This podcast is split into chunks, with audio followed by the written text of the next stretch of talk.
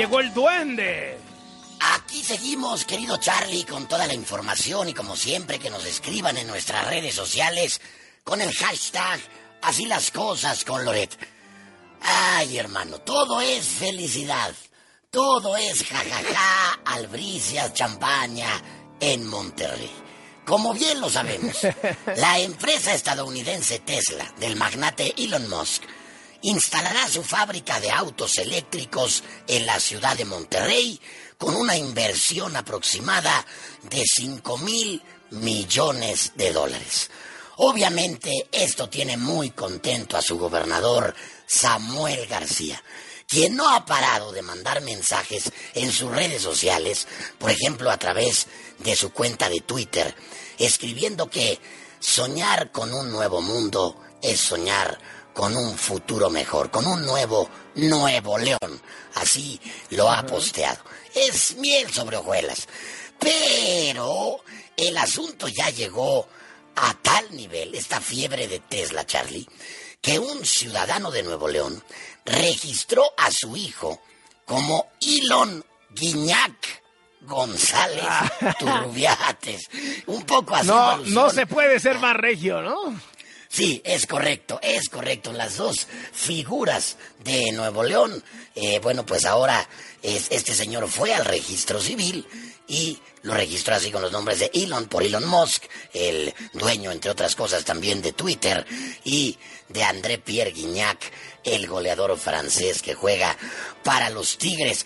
Pero la noticia llegó a oídos de Samuel García y decidió mostrarle a sus seguidores a través de su cuenta de Instagram que podría considerar ponerle así a algún hijo que tuviera. Escuchemos cómo lo dijo en Instagram Samuel García. Marianis, andamos desayunando aquí con los artífices. ¿Saliste? y ya llegué a una conclusión. Después de Mariel, que venga el varón, le vamos a poner Samu Elon García Rodríguez. Los gringos le van a decir Samuelon García. Y mi raza va a decirle Samuelón. ¡Uy! ¿Qué te parece? Samu, Samu Elon García Rodríguez. ¿Qué tal, mi Charlie? ¿Qué tal? eh? No, es una joya. De, de hecho, hoy en la mañana, hoy en la mañana Se habla, través... habla como si siempre estuviera en un asado, ¿no? Sí, sí, sí. Como que está con la, con la carnita asada, mi Charlie, porque. No, pero además en la mañana, en la mañana, en su cuenta de Twitter puso. Ayer le dije a mi esposa Mariana que Mariel, mi hija que viene en camino, no vino con torta, vino con Tesla bajo el brazo.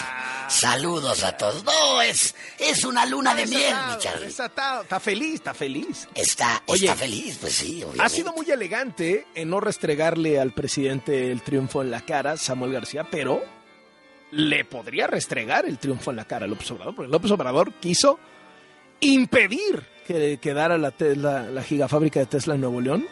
Ujú. Le ganó en Sí, el pulso. sí. Bueno, Elon Musk dijo, es ahí o no es, háganle como quieran, ¿no? Es Se correcto. la de ganó, se la que- ganó Samuel García, la verdad. Se la ganó a López Así Obrador. es. Hay que recordarle a la gente que el presidente pues quería que la fábrica estuviera al lado del AIFA, al ladito. Sí, del- a ver si así sirve de algo, ¿no? Sí, pues a ver si sirve, aunque sea para traer turismo, algo, ¿no? Pero, pero pues no, no le dieron para atrás y siempre estará en Nuevo León. Ya ves que había también versiones que decían que la esposa del gobernador Samuel García, Mariana Rodríguez, era la que había gestionado ahí con Elon Musk. Bueno, etcétera. La cosa es que pues va a estar en Nuevo León. Oye, Charlie, no sé si escuchaste el mensaje, vaya mensaje que mandó Santiago Krill al presidente Andrés Manuel López Obrador. Ya Oye, ves que Santiago también- Krill como nunca lo habíamos visto, duende, ¿eh?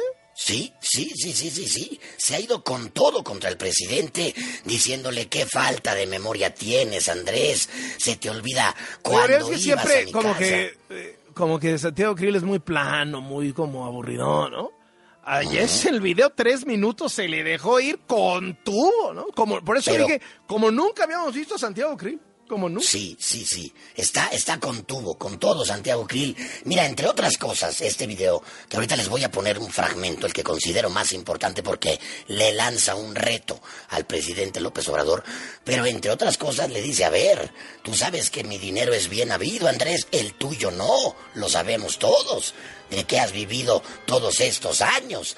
Y también le dice, acuérdate, cuando ibas a mi casa con tu hijo, José Ramón, a pedirme asesoría, a pedirme que te apoyara, cuando comías, cuando cenabas en mi casa. Vamos a escuchar un fragmento, Charlie, del reto que le manda Santiago Krill al presidente López Obrador. Pero ya que hablaste de dinero, te tengo un reto. ¿Por qué no le explicas a México de qué viviste durante 12 años sin trabajar y presumes no tener cuentas de banco? Entonces, como dice Chicoche, Ken Pompó, así que a mí con ese cuento no me vengas. Quizá lo que más te duele es que yo he sido parte de una generación que ha construido más instituciones de las que tú has destruido. Justo por eso seré el primero en registrarme para arreglar tu desastre, para reconstruir lo que has tirado, para respetar la ley, porque la ley, acuérdate, la ley es la ley. También me voy a inscribir para reconciliar a este país que dividiste, para recuperar el tiempo que hemos perdido, para no seguir haciendo más pobres y recuperar la grandeza mexicana que todos nos merecemos. Espero tu respuesta al reto, o quizá tus respuestas serán amenazas o de plano una persecución en contra mía o de mi familia. Ya veremos. Pero por de pronto, aquí estoy dándote la cara. ¿Qué Oye, el reto es que explicara a López Obrador de qué vivió entre que fue ¿De jefe qué de gobierno y presidente. Sí, de que ha vivido. Hay, no ha sido el capaz López Obrador. No, No, ha sido capaz no, de no, explicarlo. Mira, Desde eh, años lleva. Así es, así es, mi Charlie. Todo este asunto empezó cuando el presidente lo acusó de apropiarse de recursos públicos y de andar en trinquetes. Entonces Santiago Krill dice, espérate tantito, no somos iguales. Te reto a ti a que expliques por qué pues, no has podido decir de qué has vivido los últimos 12 años. Está con todo y también pues manda el mensaje de que sí buscará la presidencia de la República en las elecciones del 2024. Oye, tengo una más, una más, querido Charlie, que ya es de risa. Es de risa porque apenas antier, el martes pasado, se realizó en el Senado una conferencia, la llamaron la conferencia magistral, en donde la titularon Pandemia y vacunas, lecciones aprendidas, pero invitaron a uno de los más grandes antivacunas, mi Charlie, el ¿Gatell? Robert... No, no, bueno, Ah, ese no. ya, ese ya, ese ya sabemos, ¿no? Ese ya, ese, ese ya viene implícito, Sí, implícito. sí, sí. O sea, hablando de los grandes farsa- farsantes de la pandemia, pues el que me vino a la mente fue Gatel, pero no. Sí, Dice usted de otro. no. Este es el doctor Robert Malone. Robert Malone, este doctor que pues se ha pronunciado Ah. Y ese es que de los de los de los del movimiento antivacunas del mundo. es de los anti-vaxxers, como les llaman, de los antivacunas. De hecho, es el primero que salió a decir que no se pusieran las vacunas de Pfizer ni tampoco las de Moderna. Bueno, pues fue invitado por quién? Oiga, duende, ya, por Rafael de Espino, que- de Morena.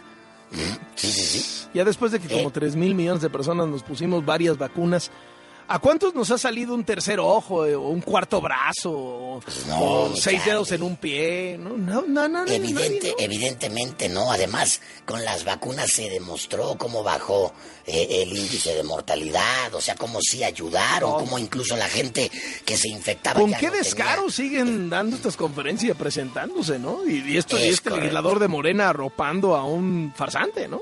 Sí, Digo, sí, sí, a otro. fue. ¿no?